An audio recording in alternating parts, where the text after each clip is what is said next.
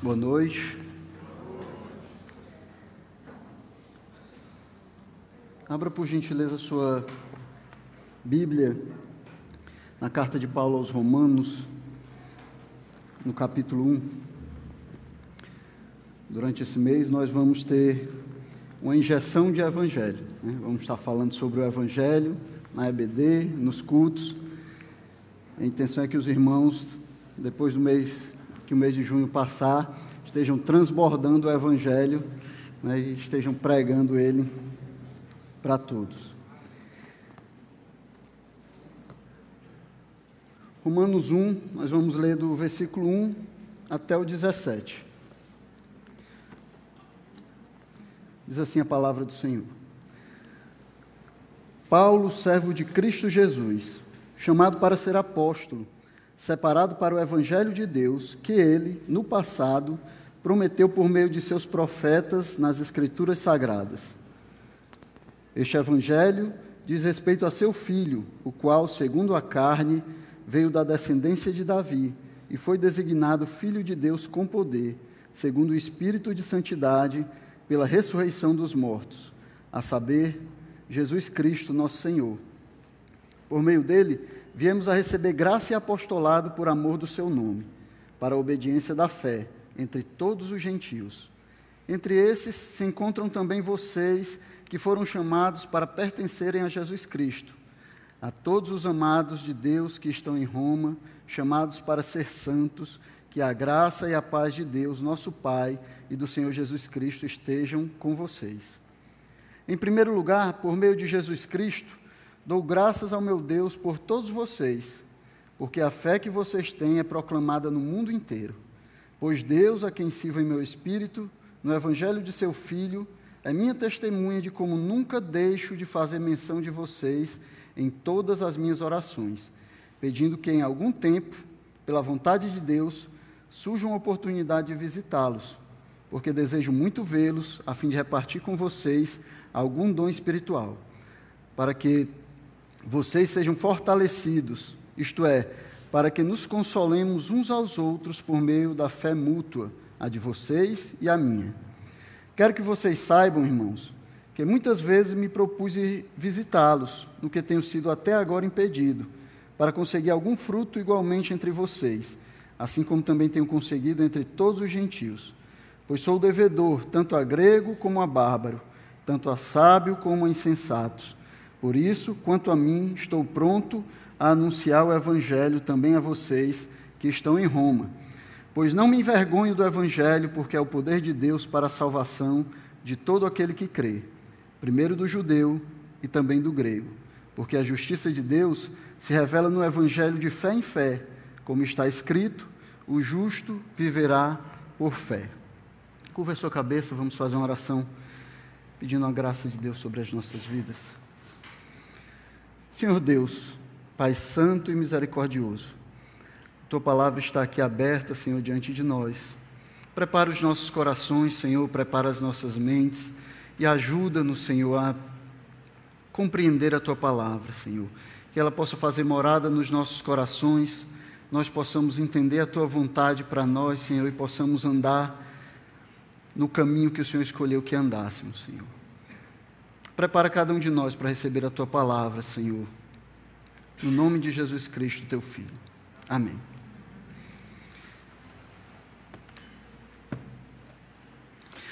Meus irmãos, Romanos é a mais longa carta de Paulo no Novo Testamento. E também é uma das mais teologicamente significativas cartas dele. Lutero, falando da carta aos Romanos, ele diz que é o mais puro evangelho.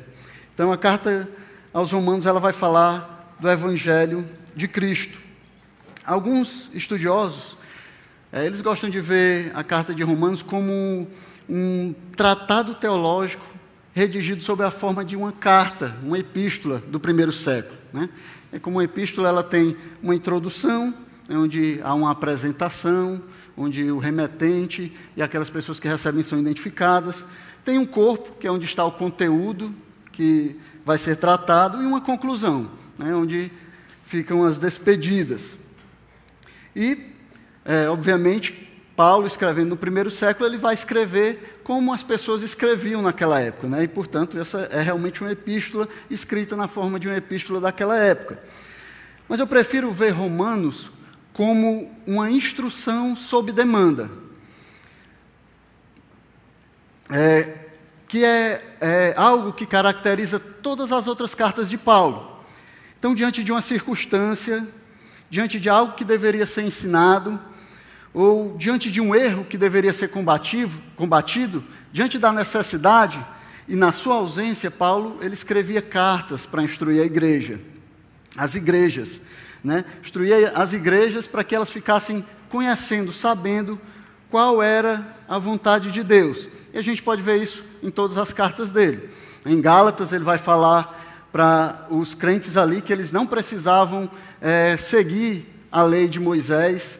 Né? Em Filemão, a gente vai ver Paulo é, exortando Filemão a perdoar o, o seu escravo que tinha fugido e lhe roubado. A gente vai ver em Tessalonicenses Paulo falando a respeito do dia do Senhor, da volta de Cristo, porque os irmãos não estavam entendendo muito bem o que isso significava ali. E é o que acontece aqui em Romanos também. Paulo desejava pregar o Evangelho na Espanha, que talvez é, fosse o final do mundo conhecido ali daquela época. Então, Paulo tinha o desejo de pregar na Espanha, assim como também tinha o desejo de pregar em Roma, como nós lemos aqui. E ele precisava do apoio da igreja de Roma, ele precisava que os irmãos de Roma o apoiassem, o, sustentassem, o levassem até a Espanha, para que o evangelho fosse pregado ali. Então, essa carta é como uma recomendação de Paulo para os crentes ali em Roma. Assim como os missionários, eles vêm até nós, né, eles apresentam um projeto, eles pedem o nosso apoio para ir pregar o Evangelho em outros é, países, em outros, em outros locais ali onde há necessidade. Paulo ele também estava apresentando a Roma, a igreja de Roma, a necessidade da pregação do Evangelho. E aí você pode me perguntar, mas o apóstolo Paulo ele precisava de recomendação? A gente está falando do apóstolo Paulo, pregador da igreja. Então, irmãos, como, como nós sabemos, Paulo, durante seu ministério, ele conseguiu ganhar muitos inimigos. Né? Em especial, existia um grupo conhecido como judaizantes. Né? Esse grupo era conhecido assim porque ele, eles eram judeus que tinham se convertido ao Evangelho, e aí eles exigiam que os gentios que se convertessem, eles se circuncidassem e seguissem a lei de Moisés. Então eles tentavam judaizar os gentios. E era por isso que eles eram conhecidos como judaizantes. Né? E era é exatamente o oposto do que Paulo pregava nas igrejas. Para os Gálatas, Paulo diz que se vocês se deixarem circuncidar, a graça de Cristo não serviu de nada para vocês. Então, por causa disso, os judaizantes eles iam seguindo Paulo pelas cidades que ele passava, tentando desacreditar a pregação de Paulo tentando é, mostrar para os crentes que Paulo ele não era é, enviado da igreja de Jerusalém. Ele dizia que Paulo ele pregava contra a lei, que ele era antijudeu, que ele ensinava a desobedecer a Moisés. Então eles iam seguindo Paulo e tentando desacreditar aquilo que Paulo estava pregando, a obra que Paulo estava fazendo junto aos gentios. E é por isso que Paulo vai começar essa carta defendendo é, o evangelho que ele pregava, defendendo a pregação que ele fazia. E logo no versículo 2, ele vai dizer que o seu evangelho, o evangelho que ele prega, está baseado nos escritos dos profetas. Né? Ele diz assim: separado para o evangelho de Deus, que ele, no passado, prometeu por meio dos seus profetas nas sagradas escrituras. Então, Paulo não estava pregando nada, nada novo, ele estava pregando o evangelho que tinha sido é, já revelado nas escrituras, nos escritos dos profetas, no Antigo Testamento. Para mostrar também que ele não era antijudeu, e isso é até é, ilógico, porque Paulo era um judeu, ele vai dizer que é, ele pregava o evangelho de Cristo, o filho prometido de Davi. Versículo 3 ele diz: Esse evangelho diz respeito a seu filho, o qual, segundo a carne, veio da descendência de Davi então ele não. É, o que Paulo estava dizendo é que ele não era antijudeu, que ele não pregava um evangelho que era contra a lei. Pelo contrário, ele pregava aquilo que já havia sido prometido nas Escrituras Sagradas. Ele não era antijudeu, ele estava pregando a esperança dos judeus. Ele estava pregando sobre o Messias que eles tanto aguardavam, e que havia chegado e que havia feito aquilo que a lei de Moisés não conseguia fazer. Ele tornar o homem justo diante de Deus e quebrar a parede que separava, que havia entre judeus e gentios e, portanto, os deixavam separados uns dos outros. Então, Paulo está defendendo o seu evangelho. Ele escreveu Romanos para que é, a, a igreja em Roma entendesse qual era o evangelho que ele pregava e pudesse recebê-lo e enviá-lo para ele pregar o evangelho ali na Espanha. Era esse o evangelho que Paulo pregava. Então, o trecho que nós lemos aqui, da carta de Romanos, é o que nós podemos chamar de introdução da carta. Né? Até o versículo 17, Paulo ele está fazendo uma introdução. Então, nessa parte, ele identifica, se identifica como o remetente da carta, vai identificar as pessoas para quem ele estava enviando essa carta, no caso, os crentes de Roma. Também tem uma saudação para esses irmãos. E ele também faz uma oração, que é uma, uma marca registrada das cartas de Paulo. Ele sempre ora por aqueles por quem ele está enviando uma carta, agradece a Deus por causa da fé deles, agradece a Deus por causa daqueles irmãos. E aqui Paulo também vai dizer qual o tema que ele vai tratar nessa carta. Do que é que Paulo vai tratar aqui? O que é que ele vai falar? Então, nos versículos 16 e 17, que é onde nós vamos nos concentrar mais hoje à noite, ele vai terminar essa sua apresentação né, com uma frase de transição que vai expor o tema da carta. E aí ele vai dizer que o Evangelho é a revelação da justiça de Deus e que essa justiça só é possível experimentar mediante a fé. Isso aqui é muito importante de nós é, compreendermos, entendermos e guardarmos na nossa memória, irmãos. Porque sempre que lermos Romanos, sempre que estivermos estudando a respeito de Romanos, nós temos que lembrar disso aqui. O Evangelho como revelação da justiça de Deus, justiça que só é possível experimentar mediante a fé. Então, todo o restante da carta é para especificar para detalhar, para explicar esse evangelho, para falar sobre todas as partes desse evangelho.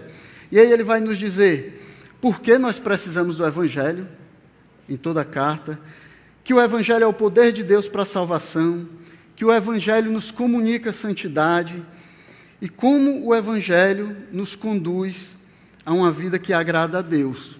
A carta de Romanos é toda sobre o Evangelho de Jesus Cristo, sobre o Evangelho que Paulo pregava. E aí, nós vamos tentar seguir com Paulo nessa jornada para conhecer o Evangelho do Filho de Deus durante essas próximas semanas em que nós vamos estar estudando juntos. E a ideia é que no final, cada um de nós aqui saiba identificar todas as partes do Evangelho, saiba dizer por que o Evangelho é necessário tenha o Evangelho na ponta da língua, para que quando nós pregarmos, para que quando nós tivermos oportunidade de pregar, nós possamos dizer aquilo que a palavra de Deus realmente diz a respeito do Evangelho. Então, depois de orar pelos irmãos, depois de se apresentar, depois de fazer a sua introdução e falar sobre o desejo de visitar os irmãos, nos versos 16 e 17, Paulo vai falar da única verdade capaz de transformar a vida do homem. E essa verdade foi o próprio Deus quem colocou à disposição do homem. Não foi mais ninguém, não foi o homem sozinho que descobriu essa verdade, mas foi Deus que colocou à disposição do homem. E por que essa é a única verdade que transforma? Por que só o Evangelho pode transformar? Porque se o homem entender e responder afirmativamente ao Evangelho, ele terá não só a sua vida aqui, mas toda a sua eternidade completamente transformada. Então, o Evangelho ele é capaz de transformar a vida do homem enquanto ele está aqui, mas também é capaz de transformar a sua vida eterna. É capaz de tirar o homem das trevas aqui, das trevas nesse mundo, e fazer ele andar na luz de Cristo, e é capaz também de tirar ele da escuridão eterna e levá-lo para junto de Cristo e para junto de Deus. Esse é o evangelho que Paulo pregava, o evangelho que transforma a vida do homem. E por que Paulo acreditava nisso? Porque ele tinha isso como verdade, como uma realidade que não poderia ser duvidada. Ele começa o versículo 16 dizendo: Pois não me envergonho do evangelho. Pois não me envergonho do evangelho. É o que Paulo estava falando a respeito do evangelho. Ele estava falando da ousadia que ele tinha na pregação do Evangelho. Ele estava falando como ele tinha uma ousadia tão grande na pregação do Evangelho que essa ousadia não permitia que ele se, se envergonhasse do Evangelho. Ele não se envergonhava, e a maneira como ele colocou essa palavra aqui, se envergonhar, ele tanto está dizendo que não se envergonhava, como também não era possível fazê-lo se envergonhar por causa do Evangelho de Cristo. Ele não tinha nada interiormente dele mesmo que causava vergonha relacionado ao Evangelho. E não havia nada exteriormente que pudesse causar vergonha a Paulo quando ele pregava o Evangelho. Agora, meus irmãos, quando a gente diz isso, né, quando a gente ouve isso, talvez não cause é, um impacto tão grande na gente. Mas a gente tem que lembrar quem é a pessoa que está falando aqui a respeito do Evangelho e em que época ele estava falando isso.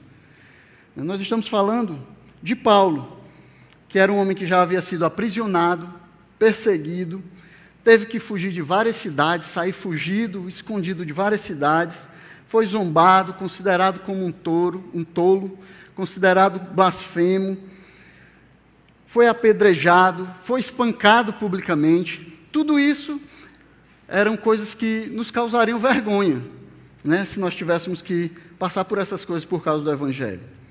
Além do mais, a época em que Paulo está falando, ali a segunda metade do primeiro século, década de 60 mais ou menos, os cristãos eram considerados como tolos, eram considerados como pessoas é, a ralé da sociedade. Naquela época, os cristãos eram considerados como ateus, vejam só vocês, porque eles acreditavam na loucura de que um Deus era melhor do que vários deuses. Então, eles eram considerados ateus também. Alguns diziam até que os cristãos eram canibais. Olha só, porque por causa da ceia de Cristo, né, onde os cristãos diziam que partiam o corpo de Cristo. Então eles diziam, esses canibais. Então era, era assim que os, que os cristãos eram vistos no primeiro século. Né? Um, teve uma mudança muito grande, mas era assim que era nesse contexto que Paulo estava dizendo que não se envergonhava, que não deixava de ser ousado na pregação do Evangelho. Como ele mesmo disse lá em 1 Coríntios 4 e 13, falando do seu ministério, ele diz: Até agora temos chegado a ser considerados lixo do mundo, escória de todos. Era assim que o ministro do Evangelho era considerado naquela época. Então havia muito para causar vergonha do Evangelho. Havia muito que nos faria, a qualquer um de nós aqui, ter vergonha do Evangelho. Era nesse contexto que Paulo dizia que ele não se envergonhava do Evangelho, que ele não se intimidava por causa do que os outros pensavam, do que as outras pessoas falavam, nem de, de, das ameaças que eram feitas a ele. Então, nem os líderes judeus, nem os pagãos influentes da época, nem os intelectuais de Atenas conseguiram intimidar o apóstolo. Ele continuava animado para pregar o evangelho onde ele ainda não tinha sido pregado. Isso porque ele sabia que o Evangelho era a única forma que Deus havia providenciado para salvar o homem. Paulo entendia que só o Evangelho poderia tirar o homem das trevas e levá-lo para a luz. Só por meio do Evangelho o homem poderia ser salvo. E era por isso que ele não se envergonhava do Evangelho, meus irmãos. Irmãos, embora todos nós saibamos que é pecado nós nos envergonharmos do nosso Senhor e do seu Evangelho, eu acho que esse é um pecado que frequentemente nós cometemos. Eu acho que frequentemente nós caímos nesse tipo de pecado. Nós temos muitas oportunidades de pregar o Evangelho de Cristo, mas nós não, nós não falamos, porque nós temos vergonha. Nós temos muitas oportunidades de nos identificarmos como cristãos, de nos identificarmos como Cristo, com Cristo, Mas muitas vezes nós preferimos ficar quietinhos, calados, sem falar nada. Não interessa a ninguém quem eu sou, o que eu professo. Nós temos várias oportunidades de defender a nossa fé, mas nós também não fazemos isso. Né? Nós preferimos achar que não precisamos criar confusão com ninguém, não precisamos brigar com ninguém por causa do Evangelho. Parece que nós achamos que o Evangelho ele não é tão atrativo assim. Temos medo de, medo de ser rejeitados, incompreendidos, de não saber lidar com as dúvidas e com os argumentos que são colocados diante de nós. Então nós preferimos nos resguardar de tudo isso. Preferimos é, ficar quietos no nosso lugar e sermos crentes secretos. Vocês entenderam bem, eu não disse crentes sagrados, eu disse crentes secretos. Nós preferimos ser crentes secretos, que as pessoas até surpreendem quando descobrem que a gente é. Ali é crente? Para nossa vergonha, irmãos, muitas vezes é o que tem é o que tem acontecido nas nossas vidas. Nós dizemos que cremos no Evangelho que salva vidas, mas muitas vezes nós vivemos como se realmente nós não crêssemos. Como se realmente esse Evangelho ele não salvasse, ele não fosse eficaz o bastante para salvar. Como, isso, como se isso tudo fosse papo furado. Como se não valesse a pena sofrer por Cristo, ser rejeitado por Ele ser humilhado por Ele. Nós vivemos assim no nosso mundo, pensando no que nós podemos ganhar e não lembramos do Evangelho de Cristo, do que Cristo espera de cada um de nós, que preguemos o Evangelho onde nós estejamos. Essa era a paixão de Paulo, pregar o Evangelho, porque ele sabia o que era o Evangelho, ele sabia o que significava a pregação do Evangelho. E por causa disso, ele continua dizendo, no versículo 16: não me envergonhe do Evangelho, porque é o poder de Deus para a salvação. Então era por isso que Paulo não se envergonhava do Evangelho. Ele sabia o que era o Evangelho. É como se ele estivesse dizendo: Eu não me envergonho do Evangelho, porque eu sei que o Evangelho, eu sei o que é o Evangelho. Eu sei o que é que está em jogo. Eu sei o que que o Evangelho pode fazer na vida das pessoas. Eu sei como o Evangelho pode transformar uma pessoa, porque o Evangelho é o poder de Deus para a salvação. Então, meus irmãos, o Evangelho, carregado com o poder do Deus onipotente, é a única coisa suficiente para salvar o homem dos seus pecados e dar vida eterna para ele. Nada mais pode fazer isso. Só o Evangelho de Deus tem o poder de Deus embutido nele. Talvez você ache que o mundo não precisa do Evangelho. Talvez nós pensemos, o mundo não precisa do Evangelho. Mas o mundo ele está sedento, irmãos. Embora a maioria das pessoas não saiba que é o Evangelho que eles precisam, o mundo está sedento por alguma coisa que dê significado à sua vida, alguma coisa que transforme as suas vidas, alguma coisa que preencha vazio, o vazio que eles têm. Então, se nós prestarmos bem atenção nas pessoas, prestarmos atenção para as pessoas no mundo, nós vamos perceber que as pessoas têm um desejo inato por mudança. As pessoas estão sempre querendo mudar, sempre querendo progredir. Elas querem parecer melhores, querem se sentir melhores, querem ter mais dinheiro, ter mais poder, ter mais influência. Então as pessoas estão sempre querendo mudar. Elas estão procurando alguma coisa que possa transformar as suas vidas. Né? É nisso que o marketing, por exemplo, trabalha. Ele tenta convencer, tenta nos convencer que um certo produto vai trazer para nós a mudança e a felicidade desejada. Né? Então você tem uma necessidade, você tem falta de alguma coisa e você não sabe exatamente o que é. E aí eles dizem: não, nós temos aquilo que pode fazer você mudar, que pode transformar você. E as pessoas acreditam, porque elas querem essa mudança, elas querem preencher esse vazio. Elas querem se livrar da culpa, se livrar do vazio, se livrar do descontentamento e não conseguem achar em nada. Procuram em todas as coisas, tentam de todas as formas, mas não conseguem encontrar, porque esse vazio ele só pode ser preenchido por Deus. E isso só pode ser encontrado através do evangelho pregado pela igreja de Cristo ao mundo. Então o mundo, o mundo ele está procurando muitos métodos, está criando vários métodos, programas, religiões, filosofias, pensamentos que prometem fazer o homem se sentir melhor a respeito dele mesmo. E talvez eles até tenham sucesso nisso, em fazer o homem se sentir melhor a respeito dele mesmo. Mas é só isso. É só isso que eles vão conseguir. Nenhuma ideia que o homem possa promover tem o poder de remover o pecado e restaurar o relacionamento do homem com Deus. Nada, nada que o homem criar, nada que a sabedoria humana inventar pode restaurar esse relacionamento entre Deus e o homem pecador. É o próprio Deus que diz isso. Jeremias 13, 23, o Senhor diz assim: Será que o etíope pode mudar a sua pele? Ou o leopardo as suas manchas? Se fosse possível, também vocês poderiam fazer o bem, estando acostumados a fazer o mal. Nós não temos a capacidade, irmãos.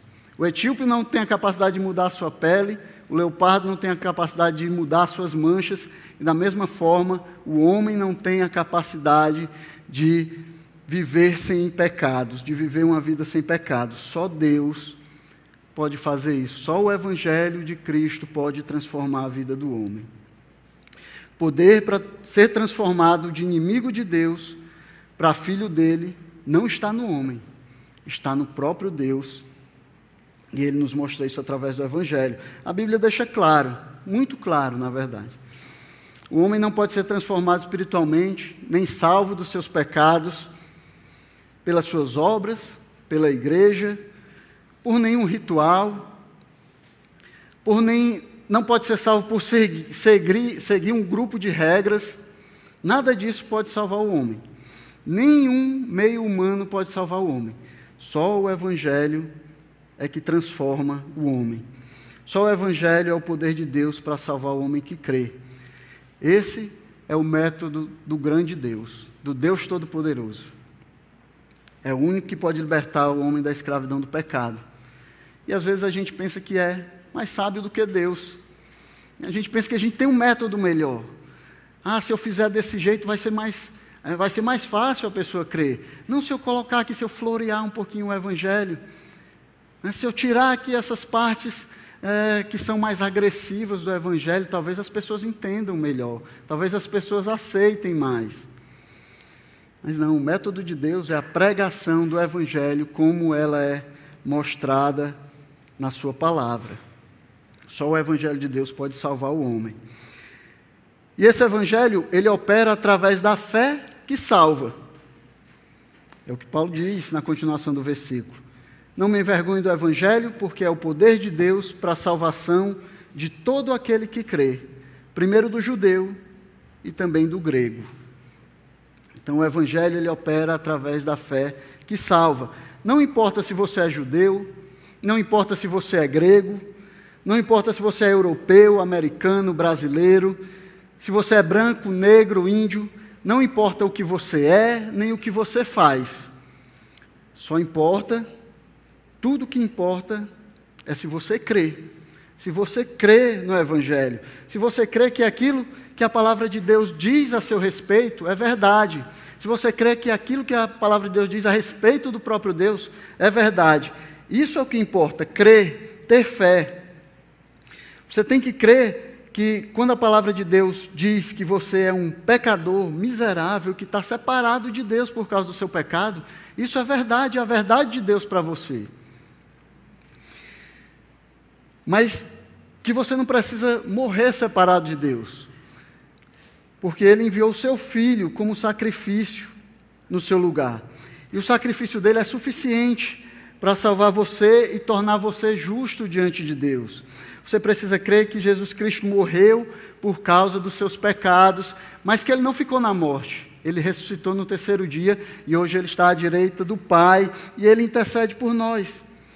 Nós precisamos crer naquilo que a palavra de Deus nos ensina a respeito do Evangelho.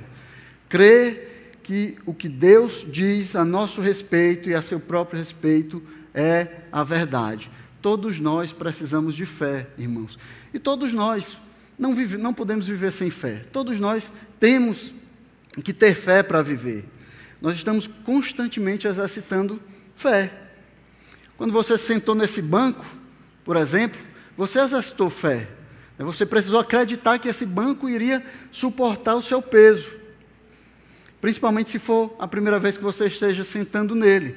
Você precisou acreditar nisso. Então você reuniu algumas evidências, algumas informações que você tinha a respeito do banco. Né? Esse é um banco de madeira, tem outras pessoas sentadas nele. Eu já sentei várias vezes num banco de madeira, ele suportou é, o meu peso. Então eu acho que ele vai suportar, eu creio que ele vai me suportar. E aí você senta, você está exercitando a sua fé. Seria diferente se você, todas as vezes da sua vida que você sentou num banco de madeira, ele tivesse quebrado. Você ia pensar, não, eu não tenho fé que esse banco de madeira vai aguentar, vai, me, vai aguentar o meu peso. Essa é uma fé natural, é uma fé que todos nós temos, todos nós vivemos dessa maneira. Todos nós exercitamos essa fé natural. Mas não é dessa fé natural que Paulo está falando aqui. Não é esse tipo de fé natural a todo homem que ele está falando aqui. Quando Paulo fala em crer, aqui em Romanos, ele tem em mente uma fé sobrenatural, uma fé que é produzida por Deus em cada um que crê no Evangelho. É a fé, é a fé que ele fala lá em Efésios capítulo 2 e 8. Ele diz assim: pela graça vocês são salvos, mediante a fé. E isso não vem de vocês, é dom de Deus. Essa fé que é dom de Deus para o homem, essa fé que o próprio Deus dá ao homem, que é capaz de operar com o Evangelho e salvar o homem da destruição eterna e levá-lo para junto de Deus.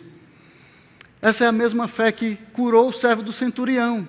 Mesmo Jesus estando longe, mesmo que ele nunca tivesse visto Jesus, mesmo que Jesus não estivesse ali, ele creu que o seu servo poderia ser curado e ele foi curado. É a fé que faz os cegos verem, os, os leprosos serem purificados, os aleijados andarem. É aquela fé que faz pão e peixe ser multiplicado aos milhares para alimentar uma multidão. É a fé que faz as muralhas caírem, que fecha a boca dos leões. É a fé que ressuscita mortos. Essa fé sobrenatural, essa fé que o próprio Deus derrama sobre o homem. Essa é a fé que pode salvar o homem da condenação dos pecados.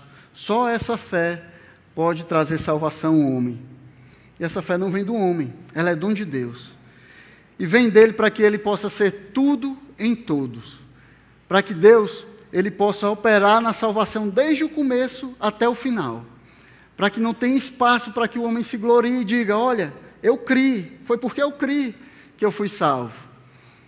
Porque essa fé é o próprio Deus quem dá, é o Senhor é como Paulo vai dizer em Romanos, um pouco mais na frente, 3,26, falando sobre a fé, falando sobre Deus e a ação de Deus na, na salvação, ele diz: para que ele seja justo e o justificador daquele, daquele que tem fé. Então Deus, ele está desde o começo produzindo o evangelho, chamando aqueles que devem pregar, produzindo fé no homem e no final glorificando esse homem. Deus está do começo ao fim, ele abarca tudo que tem relação com a salvação. O homem sozinho não pode fazer isso. A fé para crer é a fé que vem do próprio Deus. É Ele que faz o homem crer. É Ele que faz o homem olhar para as evidências do Evangelho, olhar para a lógica do Evangelho, olhar para tudo aquilo que é apresentado pelo pregador, às vezes nem tão bom para pregar assim, mas faz o homem crer. O próprio Deus faz o homem crer. Essa é a fé que salva o homem. Essa é a fé no Evangelho que traz salvação ao homem. E por fim, Paulo vai dizer que o Evangelho é a revelação da justiça de Deus. No versículo 17, ele diz: Porque a justiça de Deus se revela no Evangelho, de fé em fé, como está escrito: o justo viverá por fé. E aí talvez você pergunte: como assim? Como é que o Evangelho é a justiça de Deus? É a revelação da justiça de Deus. O que, que isso significa? O Evangelho ele é a revelação da justiça de Deus, porque todos os homens pecaram. Todos. Vocês e eu. Todos nós aqui pecamos. E por causa dos nossos pecados, todos nós merecíamos passar uma eternidade no inferno para pagar a dívida que nós temos com Deus. O grande Deus, ele olha lá de cima na eternidade e o nosso pecado está constantemente diante dele. Constantemente Deus vê o nosso pecado em toda a eternidade. E por isso nós deveríamos passar toda a eternidade pagando essa dívida. E nós não temos crédito para isso. Né? Nós não somos eternos. Não podemos pagar uma dívida eterna. E às vezes, quando a gente pensa sobre isso, ah, quando a gente pensa sobre Deus, talvez a gente pensa sobre Deus de uma maneira errada. A gente muitas vezes não entende o Deus a quem nós servimos, meus irmãos. Deus, Ele é um Deus de justiça. Né? Ele não poderia é, simplesmente fechar os olhos para o pecado dos homens, ele não poderia fingir que nada aconteceu, olhar para o outro lado e fingir que não viu o homem pecar. Ele não podia só jogar para baixo do tapete. Não é assim que Deus age. Deus, ele não é o homem. Deus é justo e o justo pagamento pelo pecado é a morte, e a morte eterna. Deus ele não pode ir contra ele mesmo, não pode ir contra a sua própria justiça, ele tinha que cobrar o pecado do homem, ele tinha que fazer o homem pagar pelo seu pecado. Deus ele é imparcial, não existe parcialidade nele. Então todos nós, pecadores, deveríamos sofrer a sentença e a condenação do pecado. E a sentença do pecado é aquela que está proclamada lá em Ezequiel 18: A pessoa que pecar, essa morrerá. Eu queria que vocês fossem comigo aí até Ezequiel, capítulo 18, vamos ler a partir do versículo 20.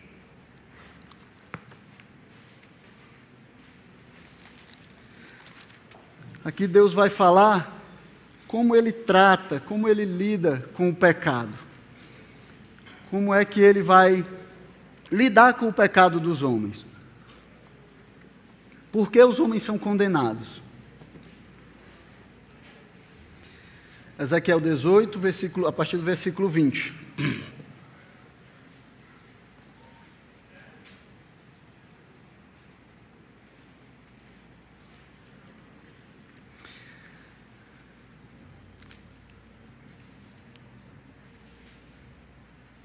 Diz assim: a pessoa que pecar, esta morrerá. O filho não pagará pela iniquidade do pai, nem o pai pagará pela iniquidade do filho. A justiça do justo ficará sobre ele, e a maldade do ímpio cairá sobre este. Mas, se o ímpio se converter de todos os pecados que cometeu, e guardar todos os meus estatutos, e fizer o que é justo e reto, certamente viverá, não será morto. De todas as transgressões que cometeu, nenhuma será lembrada contra ele, pela justiça que praticou, viverá. Vocês pensam que eu tenho prazer na morte do ímpio? Diz o Senhor Deus. Não desejo eu muito mais que ele se converta dos seus pecados, dos seus caminhos e viva? Mas se o justo se desviar da sua justiça e fizer maldade, fazendo as mesmas abominações que o ímpio faz, será que ele viverá? De todos os seus atos de justiça que praticou, nenhum será lembrado na sua transgressão, com que transgrediu, e no seu pecado que cometeu, neles morrerá. No entanto, vocês dizem: o caminho do Senhor não é reto. Então escute, ó casa de Israel: será que o meu caminho não é reto? Não seriam muito mais os caminhos de vocês que são tortuosos? Se o justo se desviar da sua justiça e fizer maldade, morrerá por causa dela. Na iniquidade que cometeu, morrerá. Mas se o ímpio se converter da maldade que cometeu e praticar o que é justo e reto, ele preservará a sua vida.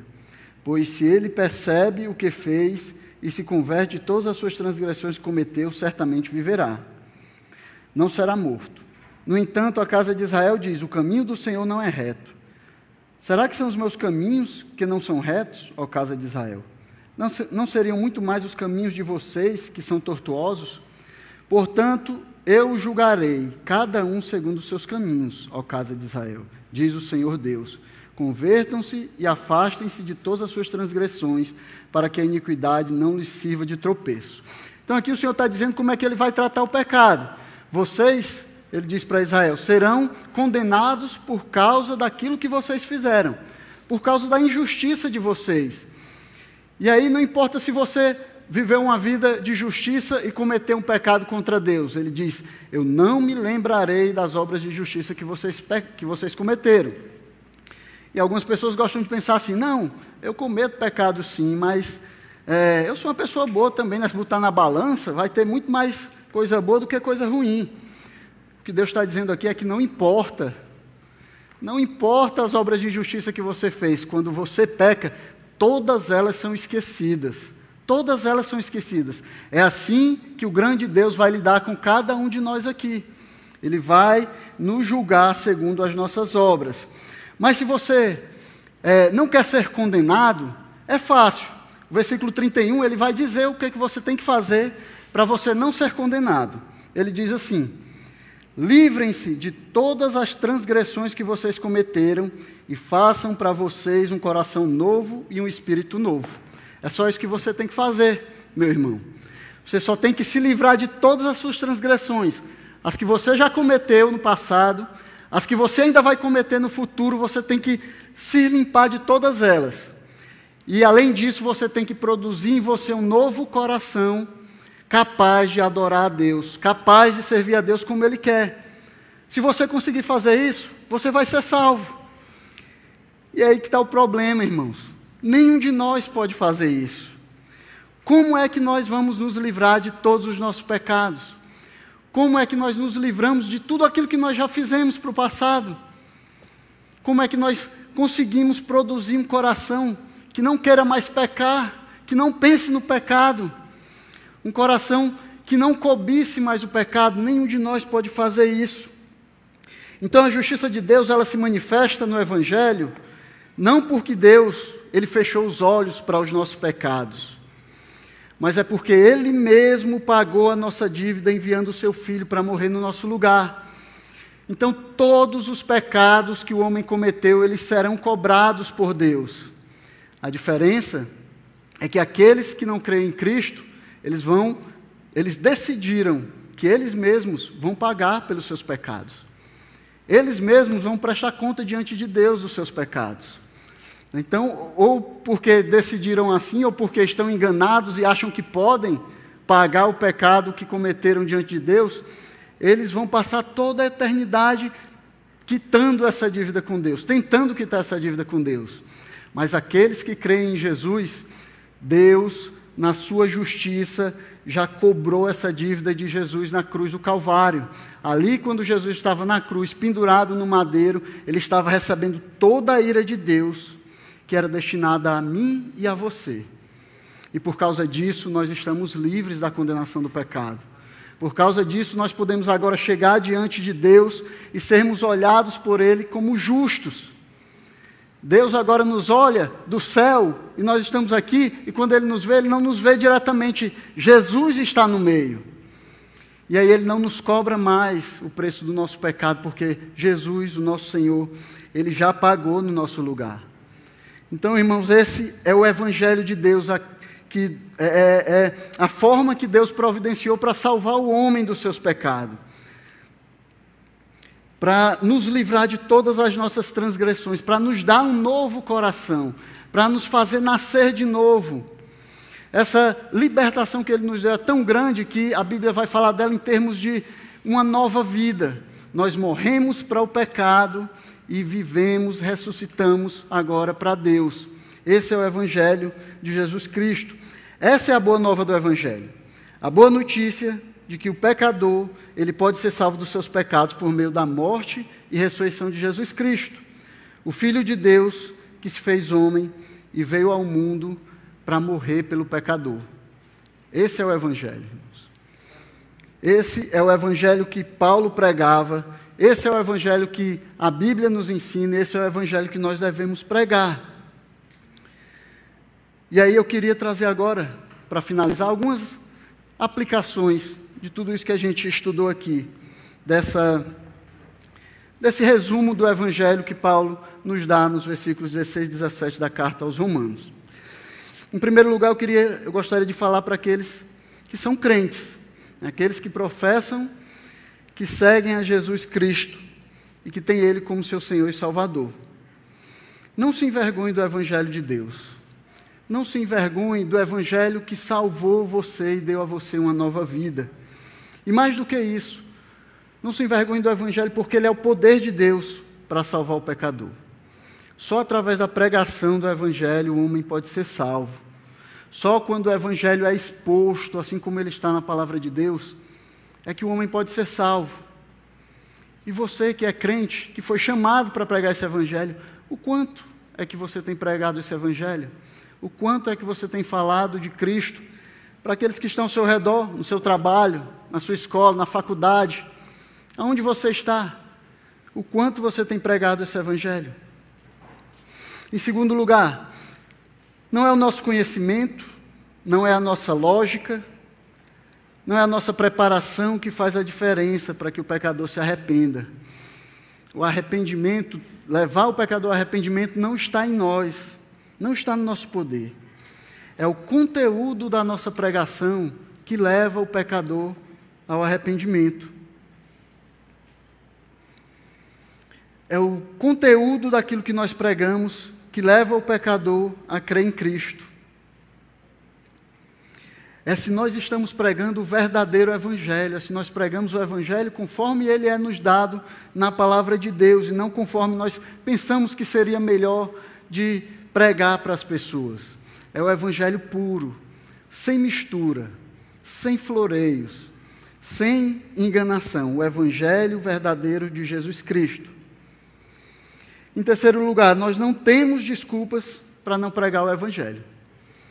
Não sei, não posso, não sou bom bastante, nada disso tira de você a responsabilidade de pregar o Evangelho. Foi o próprio Cristo que chamou você para pregar o Evangelho. Ele lhe chamou e lhe fez um representante do reino dele aqui na terra. E como é que você tem pregado esse Evangelho? Nada tira a nossa responsabilidade. O evangelho, ele é simples.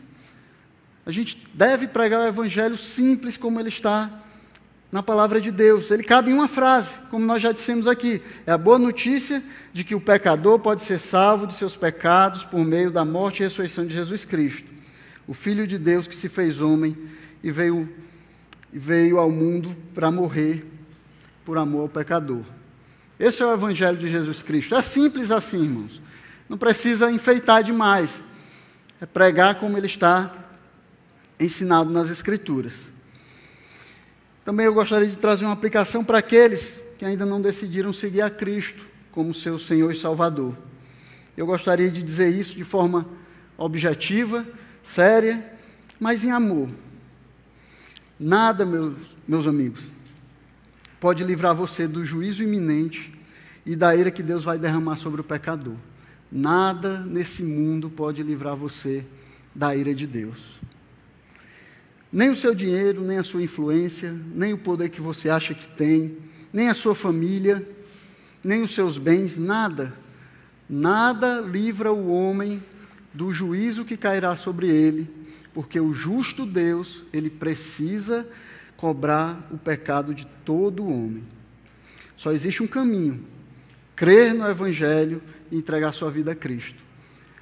Só assim você pode ter a sua vida transformada, só assim você pode sair das trevas e chegar na luz de Jesus Cristo. Só o Evangelho, só crer nesse Evangelho e entregar sua vida a Cristo pode livrar você da ira vindoura, da ira que, que se aproxima.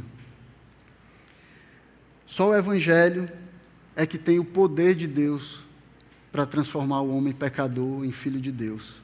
Só o Evangelho é carregado com esse poder de Deus. Nenhuma outra coisa que o homem inventar, nenhuma filosofia que o homem criar, nenhum pensamento, nada.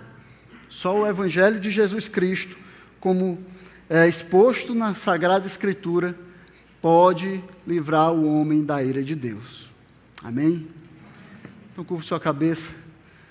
Vamos fazer uma oração. E se alguém aqui ainda não decidiu seguir a Cristo, se alguém ainda não tomou essa decisão, você pode falar comigo ou falar com algum dos irmãos que estão aqui.